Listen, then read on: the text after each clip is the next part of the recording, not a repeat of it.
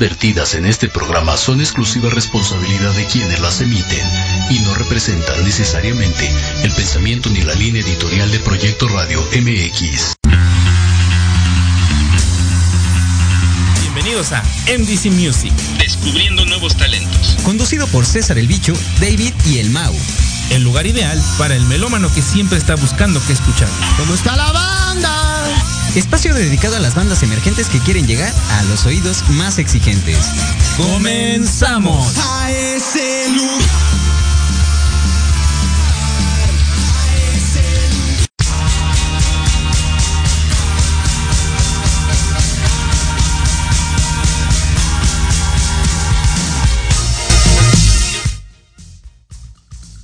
Tardes de MDC Music, ¿cómo están? Espero que estén muy bien. Hoy tenemos el placer de estar con nada más y nada menos que con Charlie Bobasti, caramba, una bienvenida, por por favor. Tenemos aquí también Bienvenido. a Isra, Isra Cruz, productor, Bienvenido, amigo, hermano, bienvenidos. Mucho a gusto, MDC gracias. Music. Caramba, qué, qué placer, bueno, como Vale. pueden darse cuenta, no estamos en el estudio, no estamos eh, eh, en cabina, pero No estamos en nuestra casa, pero, estamos, pero aquí estamos con unos grandes músicos, grandes músicos. Eh, Charlie Bostic, bueno, tenemos el, el honor de estar aquí con- contigo. Muchísimas gracias, gracias, por hermano. acompañarnos. Gracias a ustedes, gracias a ustedes. Y bueno, para los que no conocen a Charlie Bostic, que creo que es muy poca gente quien no conoce a Charlie Bostic, él es eh, uno de los de los fundadores de la banda Bostic. Así es, el cofundador de Banda Bostic. Así es, qué bueno, qué bueno. Híjole, amigo, y es que la banda Bostic suena y suena y suena. Yo nací escuchando a la banda, banda Bostic y sigo escuchando a la banda, a la banda Bostic. Es algo que, que sigue y sigue, ¿no? Pues es- sí, es- la banda Bostic creo que es una de las bandas más emblemáticas de la escena rockera mexicana. Sí, claro. Y hasta la fecha sigue dando de, qué- de qué hablar. ¿De qué ¿no? hablar? De qué hablar, Exacto, exacto. Híjole, amigo. Eh, ha habido muchos cambios en, todo este trayecto desde que iniciaste con la banda Bostic hasta el día de hoy. Hoy tienes unos proyectos muy diferentes. Ya eh, lo vamos a platicar un poquito más adelante, pero bueno, ya no perteneces a la banda Bostic, pero hay muchos, muchos proyectos. Amigo, me gustaría iniciar. eh, Conociéndote más a fondo, de dónde eres, cuál es tu nombre completo. Digo, artísticamente te conocemos como Charlie Bostic, ¿no? Pero ¿cuál es tu nombre completo? ¿De dónde vienes? Eh, ¿Dónde naciste? ¿Dónde naciste? Todo ese tipo de cosas, amigo. A ver. Esa, esa pregunta no se pregunta. güey. Yo soy Charlie Bostic, así es como me conoce toda la banda. Este. Regularmente no acostumbro dar mi nombre completo por cuestiones de evitar secuestros. Muy buena ¿eh? Ok, ok. Este es mi nombre Vale, de guerra, Charlie Bostic. Yo nací en Tlalnepantla, Estado de México, este, ahí me, ahí me crié también. Eh, un tiempo viví en otros lugares, pero mi base siempre estuvo en Tlalnepantla. Y vengo de una familia bien musical. Eso. Una familia bien musical, mi padre cantaba bien bonito, mi madre también. Mi abuelo paterno y mi abuelo materno eh, tocaban eh, la guitarra, también cantaban. Eran bohemios, era gente bohemia. Este, mi mamá, mi, ma- mi madre me, me contaba que mi abuelita, su mamá, tocaba el arpa. Yo no, yo no conocí, no tuve el gusto de conocer a mi abuela, pero que ella tocaba el arpa. Este, y bueno, en- mis hermanas también, de alguna manera, también les gusta cantar. Y pues más o menos ahí por ahí va la onda, ¿no? De que me crié ahí en mucho ambiente musical, escuchando de toda la música que cantaba mi papá y mi mamá y las grandes fiestas en la casa. Sí, me imagino, Sí, ¿no? Unos no, no, pachangones. y- No, y mi papá invitaba, este, era- mi papá era de esas personas que, este, perdón, que, este, que donde se paraba hacía la fiesta. Y, y- y mi- padre le gustaba mucho contratar músicos, contrataba mariachis, contrataba tríos, este, jaraneros. Me acuerdo de que cuando íbamos a, al puerto de Veracruz, se aventaba ahí sus, sus, este, sus versitos con los, con los Ah, jaraneros. Sí, O sea, sí, sí sí, no, sí. Y tocaba tango también. Entonces, era una diversidad tremenda de música y era un gran repertorio que manejaba mi padre, sobre todo mi papá, ¿no? Este, y a mí me, me entusiasmaba todo eso. Tenía, él tenía varios amigos que tocaban la guitarra bastante bien, entonces yo ahí me pegaba a escucharlos. Y así, pues chavito, yo me sentaba ahí en una cubeta, unos tabiques, este, o en un banco, lo que encontrara, y pues se me caía la baba ahí de estar viendo cómo cantaban cómo acompañaban a mi papá. Y digo, yo creo que de ahí me vino el gusto. Aparte que yo creo que también ya es de orden genético, ¿no? Sí, Sí, es- eso te iba, a comentar, ¿eh? Entonces, así fue como me di en la música y a la edad más o menos de 12 años y cachito que entré a la secundaria, a la secundaria federal Niños Héroes, que está ahí en Tequesquinahua, la, la tres es. veces heroica. este, ahí, ahí pues entré a la estudiantina. Yo quería estudiar guitarra, pero el profesor de música, cuando se presentó en el primer día de clases, el profesor José Contreras, este eh, anunció, dice, aquí impartimos dos instrumentos, la guitarra y la flauta. ¿Quién quiere la flauta? Y todos la Sí, flauta. lo típico. Entonces, por la comodidad. Lo yo más creo- fácil. Sí. Pues no tan fácil, pero bueno, la gente quería estudiar eh, flauta, ¿no? A mí nunca se me dio. este, no, ni a mí. Y bueno, el caso es de que alcancé al profesor en la puerta cuando ya se iba y le dije, ¿sabe que Yo quiero eh, aprender a tocar guitarra. Dice, pues tienes el taller de música y es la estudiantina, ahí entrale. Y ahí fue donde le entré. Yo ya más o menos como veía cómo movían los dedos ahí los músicos que acompañaban a mi papá.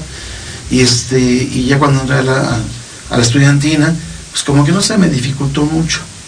Entonces luego, luego empecé a tener así como que la facilidad para, para mover la- la- mi manita, mira. Sí, no, no, y es que luego dicen, tienes que tener dedos largos para... Ese es Ah, mito. Claro, yo también. A mí me dijeron, me dijeron más de tres personas, me dijeron, con estas manitas nunca vas a aprender a tocar. ¿Qué tal ahora? ¿Qué tal ahora? Y, y he, he vuelto a ver algunos de ellos y ellos ya no tocan. ¿De qué te sirvieron los dedotes? Sí, claro. Oye, Charlie, bueno, cuéntanos, con toda esta influencia que tenías a través de tus, pa- de tus papás, bueno, inclusive de tu papá, ¿no? Exclusivamente, y sus amigos, ¿cómo es que llega el rock a tu vida? ¿Cómo entró el rock a tu vida?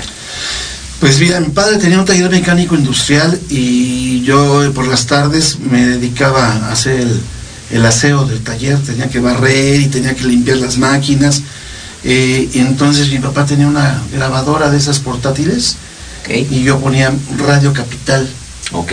Ponía Radio Capital o ponía este otra estación que se llama ay, Núcleo Radio 1000, este Radio 590, La Pantera. ¡Wow! Y pasaban rock and roll.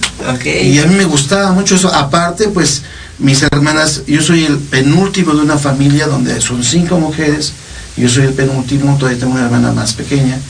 Tuve un hermano que ya falleció. Y mis hermanas, este, pues tenían amigos que les gustaba el rock, llevaban sus discos. Y, pues empecé a escuchar ahí desde Elvis Presley, desde este, Chuck, Chuck Berry, este, a mi mamá le gustaba mucho este el del twist, ¿cómo se llama? Este, Chubby Checker. Ok, sí, sí, sí. Este, a Bill Haley, a Bill Haley y, las- los- y sus cometas.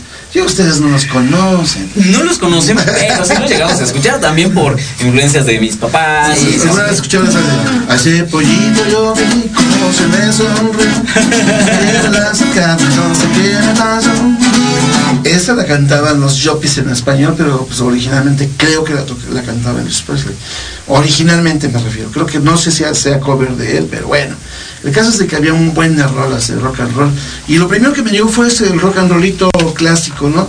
Y empecé a escuchar a las bandas de México también Que tocaban rock and roll a, la- a las populares, a las que salían en, en, en la radio, las que salían en la televisión, los Teen Tops, por ejemplo, ¿no? Ok.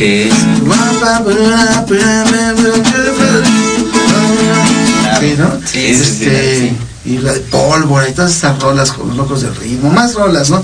Había una banda muy buena que eran los ovnis, que se fusilaban a los Beatles, por cierto. Estaban muy bien.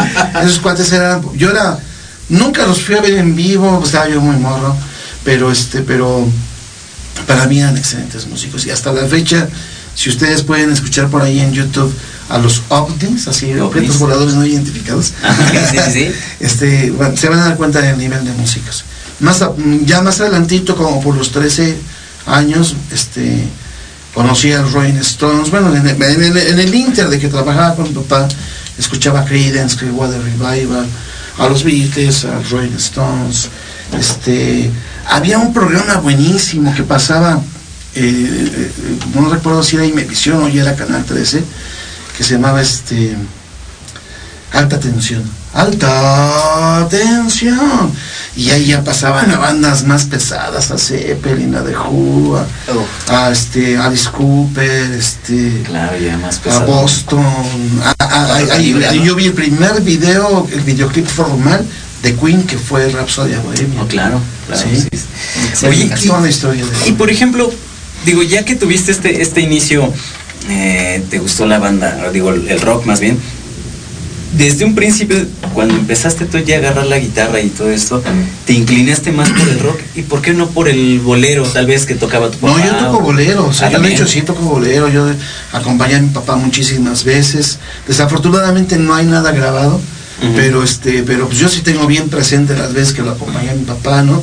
Tocando canciones como esta. Fíjate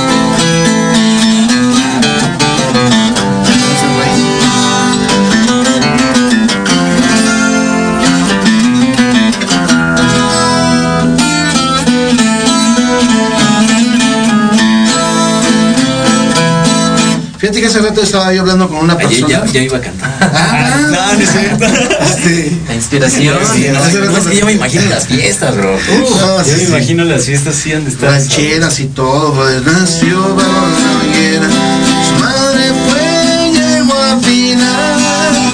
Pues es lo vernáculo, es lo de nosotros, es lo mexicano. Claro. Sí. Digo, desafortunadamente se está perdiendo, ¿no? Ya, Se está perdiendo porque híjole. desafortunadamente estamos invadidos por un sistema comercial musical.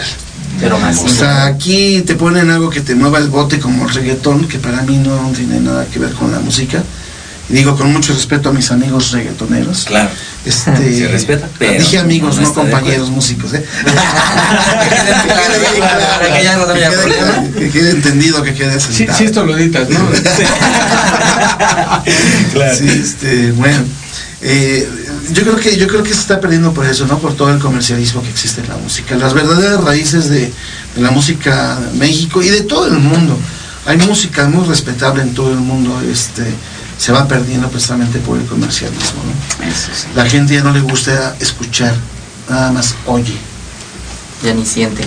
Nah, ya está muy. No, seguramente ya bailando el perreo sí se han Bueno, sí, pero no, no realmente. Pero no, de no, sentir no, ya, cosas, ya, ¿no? sí, ya está muy difícil. Sí, Pero bueno, como forma de Que expresión. inviten para sentir a ver qué ándale, qué, A ver qué se siente.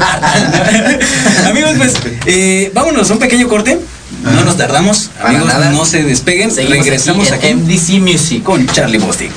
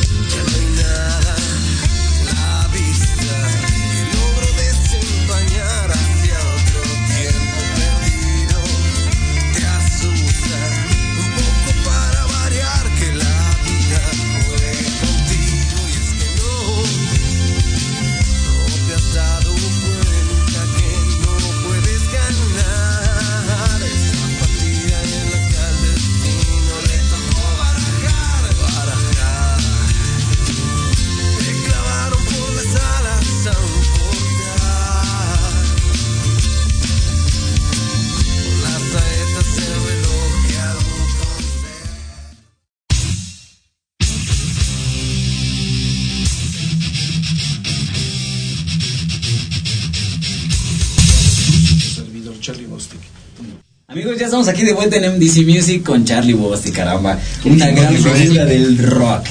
Caramba, unos aplausos. Bravo, bravo, por favor, amigo. Eh, Me aplauden, yo me aplaudo solo. Sí, no. Fecha flores, yo me las Yo me las he hecho, no hay problema. Amigo, eh, bueno, el programa va, va enfocado a pues a la gente joven, a la gente que va iniciando en este medio. Eh, digo, y tú ya teniendo tantos años de trayectoria eh, como músico, como compositor, porque también eres compositor. eh, ¿Cómo es esta parte? ¿Cómo, cómo nace Bostic? Porque, bueno, hoy lo decíamos hace ratito, ya se escucha, eso, esa es un grupo que ha trascendido, pero ¿cómo son los inicios de, de esta banda? ¿Cómo se conocieron? ¿Cómo crearon este monstruo de- del rock? Bueno, la banda Bostic eh, surge por idea de- del guitarrista Eduardo Cruz y tu servidor Charlie Bostic. Este, fuimos los primeros que nos juntamos como músicos, los dos éramos guitarristas, cada quien de, en su grupo. Él tocaba en una banda que se llamaba Hielo Negro.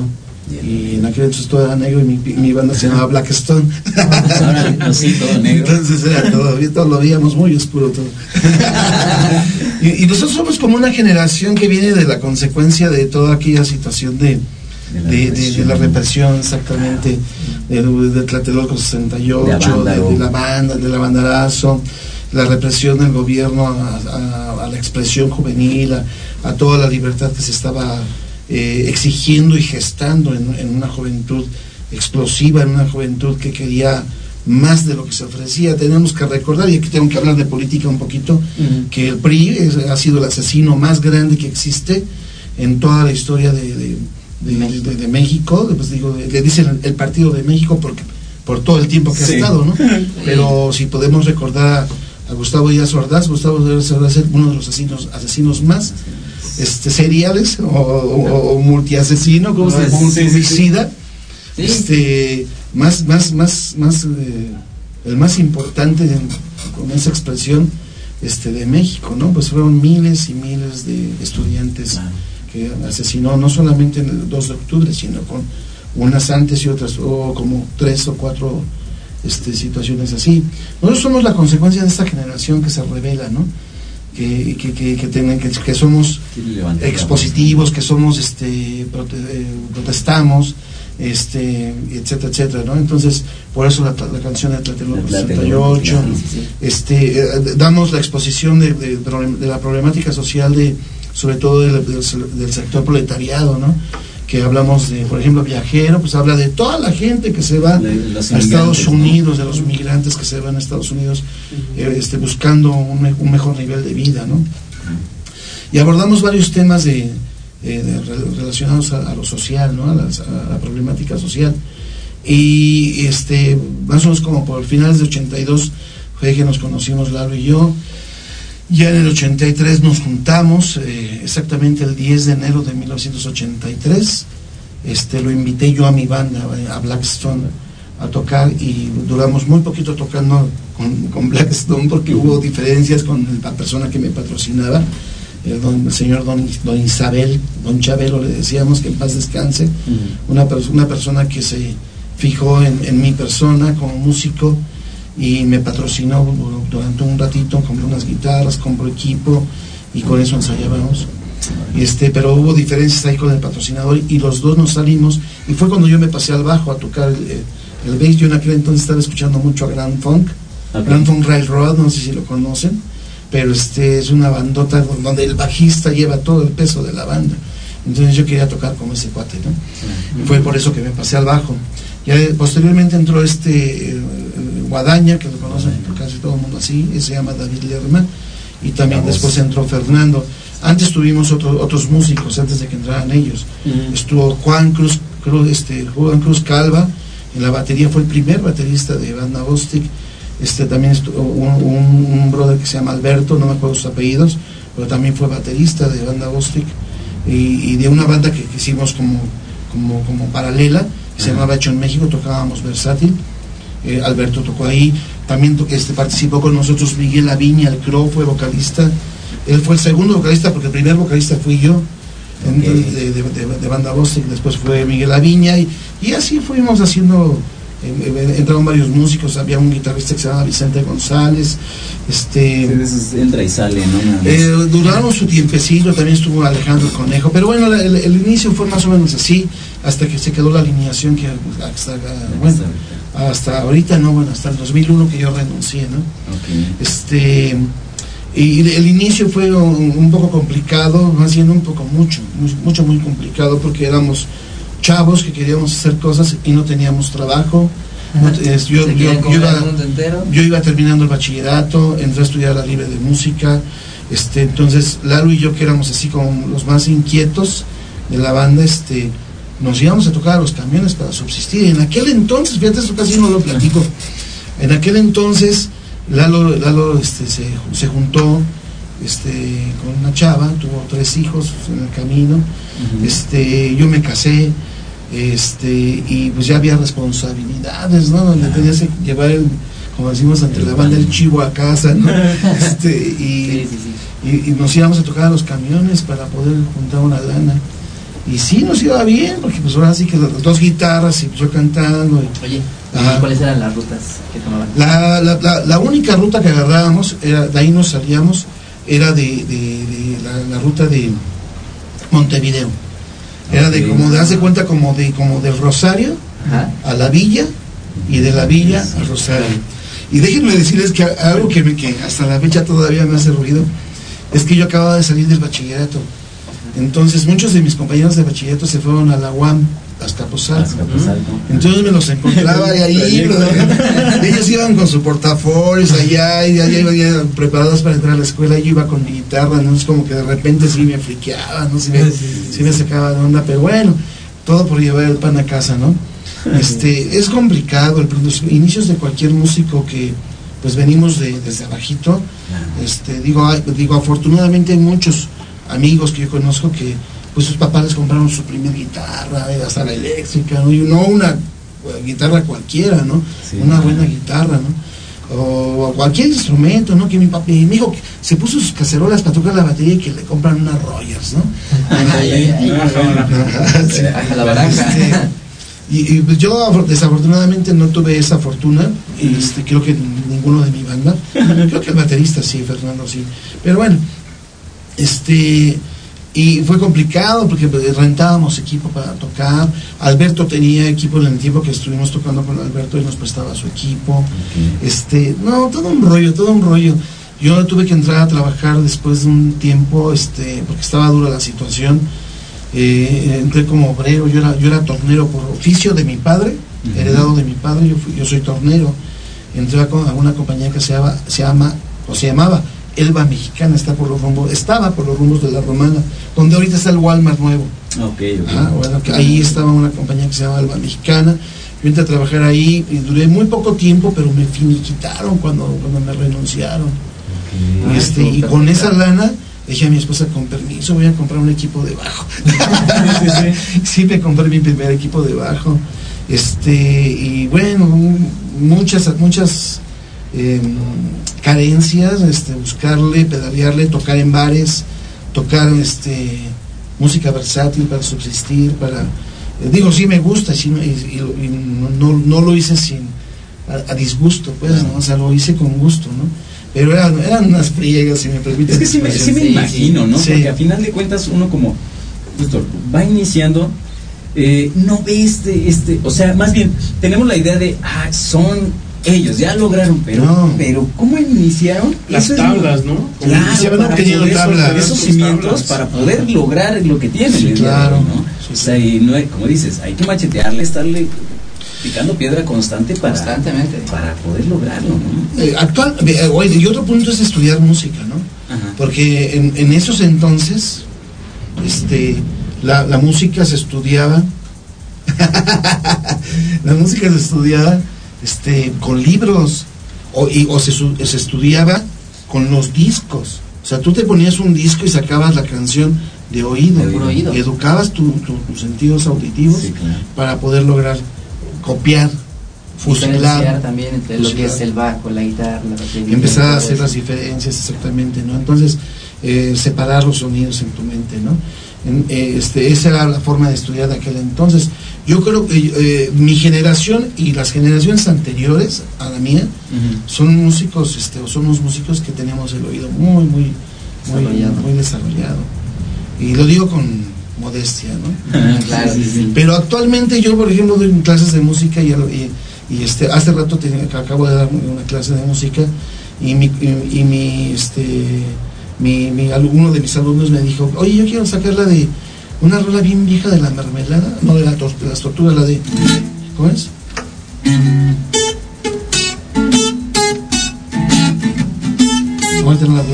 La tararara, tarararararara, tararara,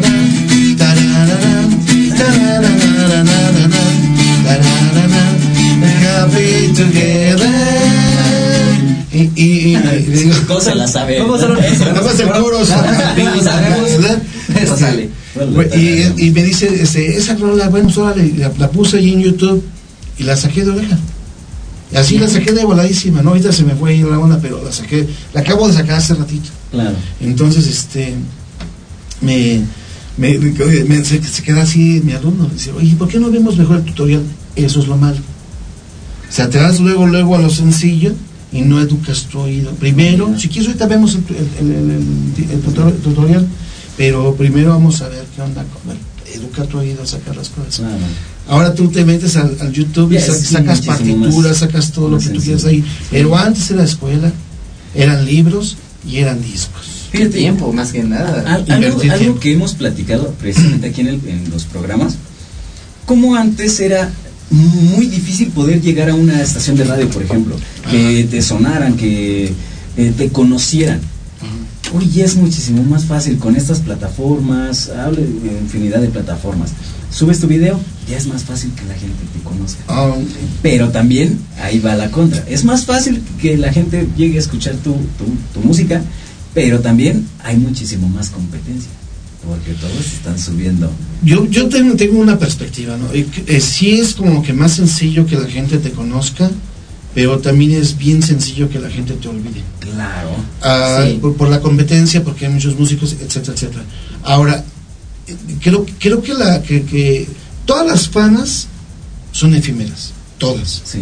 Pero hay músicos y hay música que llegó para quedarse. Pero- y y la gran diferencia, ¿qué es lo que, eh, ¿cuál es? Que la persistencia, la perseverancia y hacer bien las cosas. Claro. Hacer bien las cosas. Eso, eso sí Hacer es una de las cosas. cosas, digo, Creo, ¿no? no nada más en la música, claro. sino en general, en todos los sí, ámbitos, claro. ¿no? Mientras hagas bien tu, tu trabajo, tu chamba, Antes era complicado también llegar a los medios de comunicación, pero tenías el contacto más, más, más humano. Yo, por ejemplo, cuando metí la primera canción de Banda Bostig a la, a la radio, fue la de Viajero, y fue en el cambio de, de Núcleo Radio 1000, de Radio 590 La Pantera, a Espacio 59, que también pertenece a Núcleo Radio 1000. La dirección es Avenida Insurgente Sur 1000, 1000, 1870, creo. Este, yo ahí me fui a formar, me- Yo me fui a formar ahí, yo cono- tuve el, tengo el gusto de conocer a Fernanda Tapia, que era una de las locutoras principales de esa estación, y este, yo ahí le, ahora sí que casi casi le rogué que, me, que incluyera una de, de- de nuestras canciones, y gracias a ella incluyeron la de Viajero.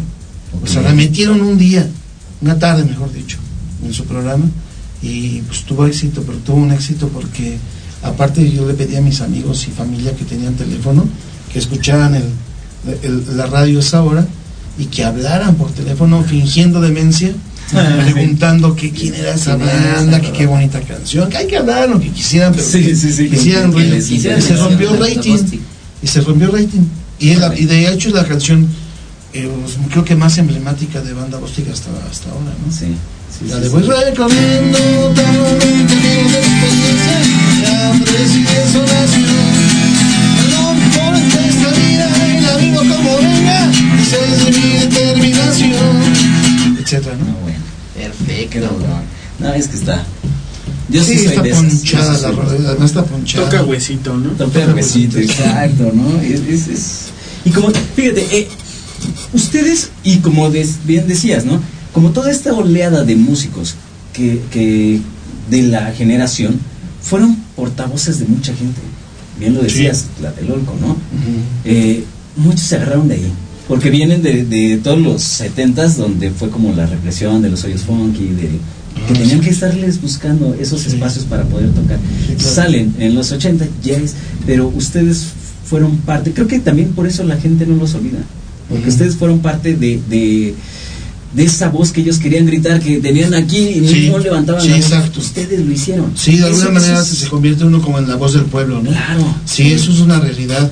Este, y es por eso que, bueno, eh, ha- hay otro ha- hay otro punto también que hablando de los grupos de esas de estas generaciones es que había un distintivo, cada quien tenía un estilo. Ujú. No, en- en cada cada quien trataba de hacer una, un, un estilo musical propio para que esté para una identidad igual.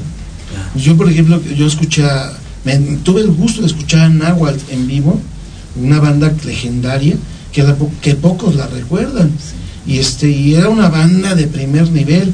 Este, había bandas como Agar Ambulante, como este, la Tlatelolco Rock Symphony, este, el mismo Tri que traía su rollo. Enigma, Enigma era una bandota, brother.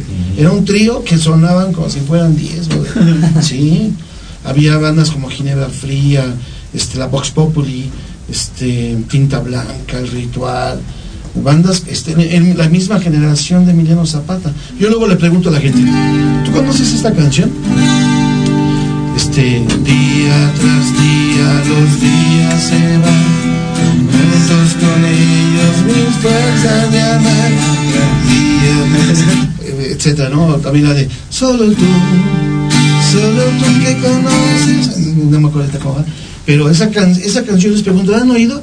Sí, con Pedrito Fernández. Fernández. No, esa es de la revolución de Emiliano Zapata. Son los tiempos de la balada de que, ellos salieron un poquito del rock and roll y, e hicieron balada. Pero ellos son famosos por Nasty Sex.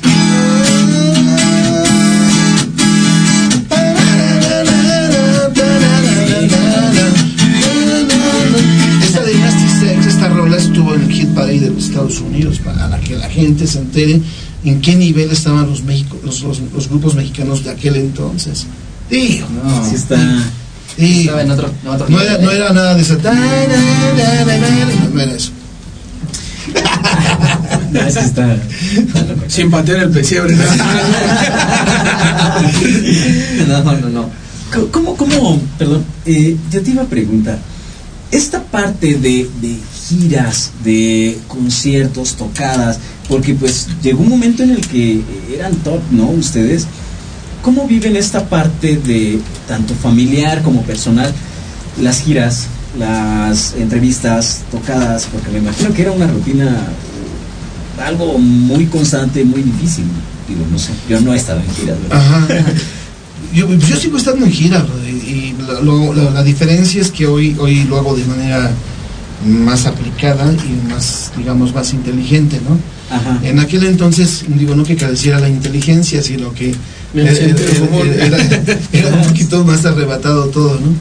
Este, yo, yo tengo una, una frasecita que, que más o menos va así. La música es la esposa más celosa que te puedes encontrar. La Vaya. música, la música la tienes que atender. Sí. Yo me he encontrado a gente que me dice, oye, Charlie, es que yo ya dejé la música. No, la música te dejó a ti Ya no había- ya no había respuesta contigo la música te dejó. Este, hay, lo mismo se da en la composición, hay gente que se le queman las neuronas, hacen cortocircuito y ya no pueden componer, o hacen un intento por, por regresar a sus, pero ya es muy diferente, ¿no? En aquel entonces, este, la vida era muy acelerada, no carecíamos de celulares, carecíamos de los contratos de Estados Unidos yo los hacía por fax, imagínate. No, bueno. No sé si conozcan el fax Sí, ustedes. sí, sí, claro. Este- todavía. Eh, la- las entrevistas tenían que ser presenciales todas. Ahora podemos grabar, ahora podemos, este, tenemos Zoom, Zoom, sí, tenemos este. FaceTime, tenemos sí, un buen de, sí, sí. de cosas como para poder facilitar los tiempos y movimientos. ¿no? Claro. En aquel entonces era, era totalmente presencial, era coordinar a la gente, que es muy difícil. Yo fui el manager de Banda Bostic, no porque haya querido, se me dio, se me dio, se me fue eh, generando, se me fue dando por, por inercia. Este, aparte yo era el único que tenía número telefónico, era el teléfono de mi papá. En las tarjetas le puse ahí el teléfono de mi papá y ahí de la casa, ¿no? Y este, la- empecé a fungir como manager y al, al fungir como manager se te carga mucho la responsabilidad de la coordinación de la gente, coordinación de agenda, contrataciones, todo lo que es representación pública, todo lo que es Sí, RP, ¿no? Entonces, este, a, a mí sí me costó un poquito de trabajo. Yo creo que a todos, pero a- al, al que lleva la parte de la representación como que es un poquito más complicado, porque este, pues hay gente que te falla, hay gente que no agarra la onda, hay gente irresponsable, hay gente que prefiere la cama que levantarse a una entrevista. Claro. Hay gente que, este, que no se esfuerza en ese sentido, que no sabe lo importante que son los medios de comunicación, no los valora. Para mí esto, ustedes, este, para mí esto es muy importante.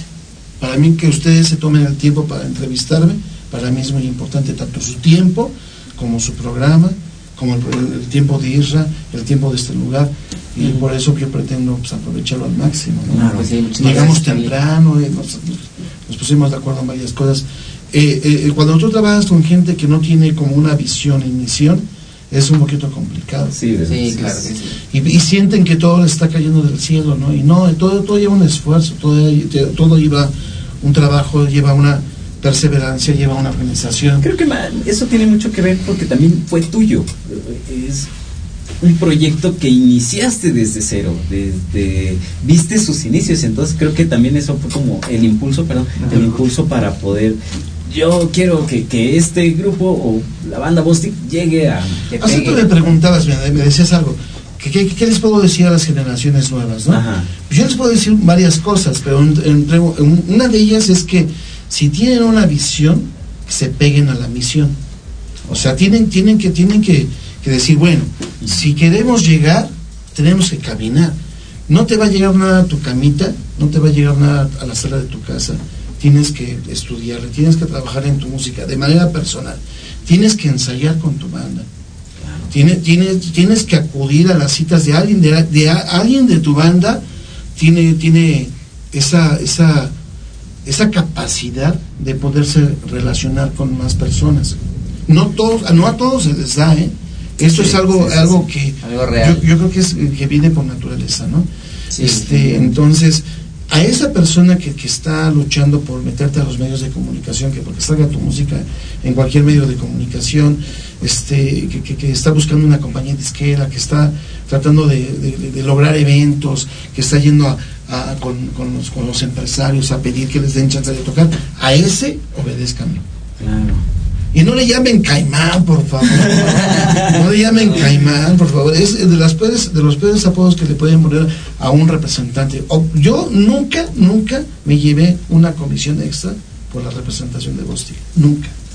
Lo- y lo puedo decir así de frente a la cámara. Con toda honestidad. Siempre, Eso. con la frente en alto. Nunca, nunca me, gané nada. Siempre dividí como se tenía que dividir. Siempre hubo reparticiones parejas con los cuatro elementos que formamos Siempre la banda siendo original. justo. Siendo justos. Muy bien. Este, ese es uno de los, de los primeros consejos que le puedo dar a las bandas noveles. Este, y que le busquen su estilo personal, que no le copien. a- Eso a- también. a- que no copien, que no traten de ser como hay. Ustedes pueden ser auténticos. O sea, todos somos únicos e irrepetibles. Y en esa cabecita única e irrepetible tienes una perspectiva de vida, tienes una forma de ver las cosas y también tienes una forma de aterrizar lo que tú ves, lo que tú piensas, lo que tú quieras plasmar en un cuaderno y musicalmente también. Sí, digo, es un proceso, ¿no? Porque eh, empiezas tal vez copiando, ¿no? Lo que decías. Haciendo covers, ¿no? Covers, Haciendo exacto. covers. Empiezas, ok, lo, lo, tal cual, ¿no? Lo copias. Pero poco a poco vas agarrando, ¿no? Y si le cambio aquí, y si le pongo acá, y empiezas a hacerle tus arreglitos, onda, ¿no? Sí. la voz, Y empiezas tus a... propias y- canciones, ¿no? O sea, Ah, ¿por qué, por qué empiezas a hacer covers propio. también, no? Ajá. O sea, no cuesta trabajo hacer covers. Yo tengo muchísimas canciones que a mí me gustan y que, y que, y que no son propiamente mías, ¿no? O sea, no, no sé si lo dije bien, no son mías, Ajá. que no son de mi autoría. Este, pero, pero me gustan. Y hay muchísimas canciones que yo pudiera grabar, ¿no? Regrabar y a lo mejor sacar dos, tres éxitos por ahí de los que ya han sido éxitos eh, musicales, baladas que son, que, que- que son que muy pegajosas y hacer un disco de todo eso. Pero yo, pero yo me sentiría mal conmigo mismo. Sí, dejas de ser auténtico. Dejas de ser, dejas de crear, ¿no? Dejas de, de pensar en lo que tú puedes realmente hacer. ¿no? Bueno, Fíjate que me- hablando de eso, hay una frase que me gusta mucho, que la leí en el libro de Crear o Morir de Andrés Oppenheimer, mm, que dice, para un creativo dejar de crear es morir, es la muerte. Y pues eh, si alguien es creativo, pues es la música, ¿no? Los músicos que dejan de crear su propia música, pues dejan de existir, dejan de ser vigentes. Así es.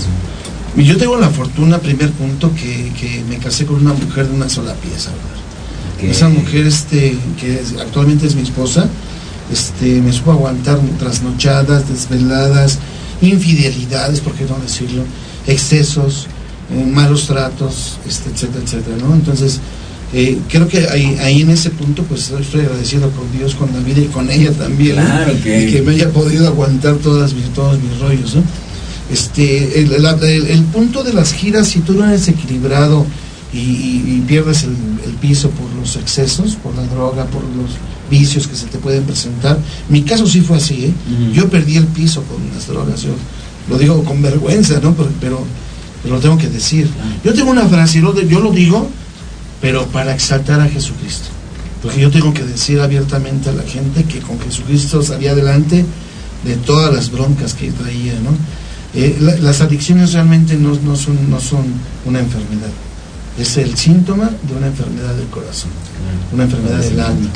La enfermedad puede ser soledad, malos tratos, rencor, rechazos, Representa bastantes cosas. muchas cosas, muchas cosas. Entonces, Bueno. afortunadamente a mí me presentaron a Jesucristo, yo pude cambiar todo eso y afortunadamente también mi esposa y mis hijos me siguieron el paso. Ellos fueron los primeros que entraron, yo los seguí primero a ellos, pero ahora ellos me siguen a mí como jefe de, de familia, ¿no? Y no solamente pasa en los músicos, puede pasarle a cualquier persona. Este, pues yo puedo decirles que también solamente gracias a Dios y a Jesucristo puede salir adelante en todo esto. Perfecto, muy bien. Vamos a un corte, sí. Un bravísimo corte. Con, esta gran información. Pues vamos a, a un pequeño corte, amigos. No, No se vayan. despeguen, no tardamos, regresamos.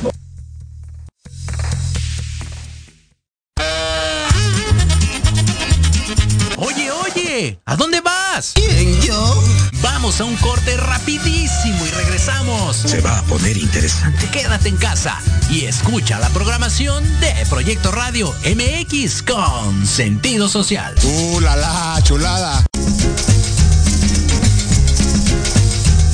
Tú, ¿Me estás hablando a mí? sí, tú, ¿quieres mantenerte informado sobre el cuidado de tu cuerpo mediante la actividad física? No busques más. La filial oficial Tuzo Savante y su programa Actívate tienen la respuesta. Contaremos con expertos que nos ayudarán a encontrar la actividad física que se acomode a ti, a tus gustos y a tu estilo de vida. ¡Caramba! Escúchanos todos los viernes de 1 a 2 de la tarde por Proyecto Radio MX con sentido social.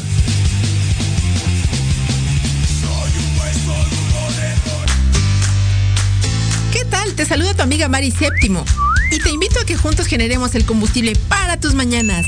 Escuchando Charlando con Mari todos los sábados de 11 a 12 a través de Proyecto Radio MX, la estación con sentido social.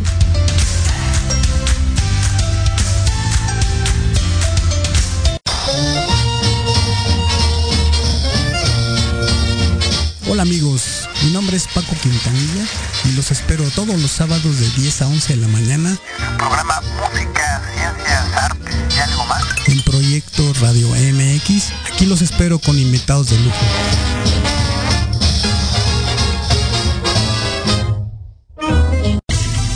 Remate informativo. El primer noticiero de fin de semana con las noticias más relevantes de México y el mundo. Entrevistas, secciones, debates y mucho entretenimiento. Todo esto conducido por Alejandro Catalán y su equipo de colaboradores. Todos los viernes de 9 a 10 de la mañana por la frecuencia de Proyecto Radio MX.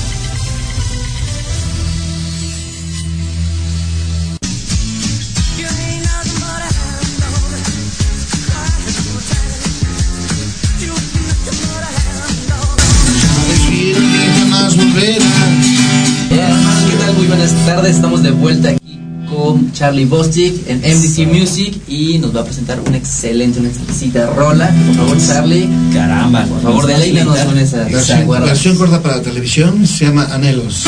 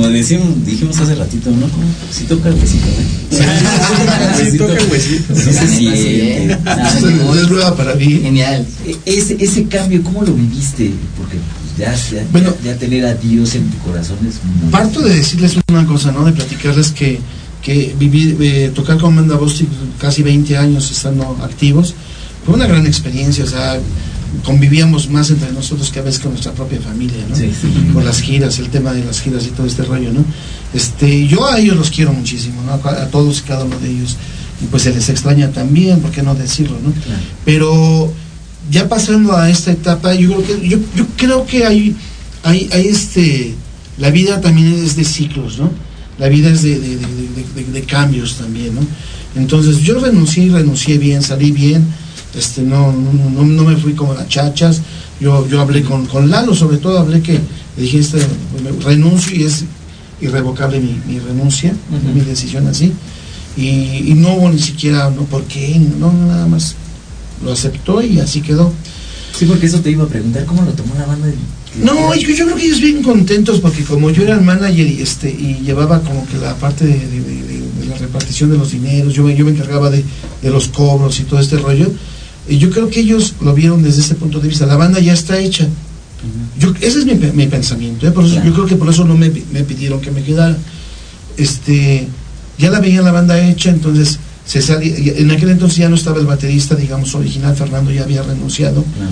y este y estaba otro baterista y estaba el saxofonista que habíamos este, invitado a tocar con nosotros y de los originales nada más estábamos Lalo, Guadaña y yo entonces este pues estratégicamente el dinero este pagábamos sueldos y repartíamos entre tres partes ¿no? entonces cuando se va otro de los originales pues ya queda dinero para dos ¿no? y men- menos más un salario más pero pero dos repartición una repartición para, Sí, para- sí, sí. entre dos ¿no? yo creo que en lo económico eh, lo vieron desde ese punto de vista por eso no me rogaron ni me dijeron nada ¿no? y de hecho yo siempre les doy ese honor ¿no? a mis a mis a mis a mis compañeros porque mm, sin músicos uno no es nada Exacto. Sí, sí, sí. pues sí. me podría manejar como Bien. Pepe Jara, ¿no? El trovador, el trovador solitario, ¿no? Pero, Ya. pero no es lo mismo, está siempre la banda. Como dijera Venustiano Reynosa, o Venus Rey mejor conocido. La música viva siempre es mejor. Qué chido, Charlie. Qué chido. Oye, bueno, platícanos un poquito sobre este nuevo proyecto que tienes. Eh, ¿Por qué rock sobre la roca? Rock sobre la roca. Sí, rock sobre la roca es porque mucha gente me, me preguntaba, ¿no? Oye, ¿y- ¿sigues tocando rock? Digo, y les contestaba, sí, rock sobre la roca. Eh, para los, la gente que conoce la Biblia, sabemos que, que la roca de salvación es uno de los nombres de Jesucristo, la roca de salvación. Es como, como un seudónimo de Jesús, ¿no? Entonces, yo toco rock sobre la roca, que es Jesucristo, ¿no? Que es el Señor, ¿no? Entonces ahí sale el rock sobre la roca y ese concierto que vamos a hacer, así se, así, así le pusimos, rock sobre la roca. Y si quieren saber más detalles de rock sobre la roca, Sí, claro. comuníquense así. Vamos a dejar los teléfonos aquí está Isra que nos puede dar todos los detalles de, este, de esta producción. Bueno, Isra, ¿qué es En vivo. Isra, Cuéntanos un poquito sobre esto. Híjole, está, e- es un, es un evento que sinceramente nos, nos tiene cautivados y nos tiene muy emocionados a todos. Eh, de parte de Charlie Bostic y de Fate Producciones, estamos muy, muy contentos de hacer un concierto online. Y ahorita que pues hay pocos lugares disponibles o está muy limitado el espacio, pues queremos hacer algo que puedan ver desde la comodidad de su casa. Sí, sí, sí. Entonces decidimos hacer un concierto online para todos ustedes que gustan del género rhythm and blues, que además suena padrísimo, no sé si, bueno, ahorita Claro. que escuchamos las canciones, o la canción de Charlie, eh, pues es un ritmo que lleva pues muchos años, varias décadas diría yo, y sigue vigente y es un ritmo que además a, a mucha gente le gusta, Claro. nos gusta. Ah, si te gusta el rock, te tiene que gustar el rhythm Sí. and blues, Sí. sí o sí. Entonces, pues decidimos hacer este concierto, es el domingo 27 de junio. Los boletos ya están a la venta, están a través de Boletia y pueden conseguir sus accesos.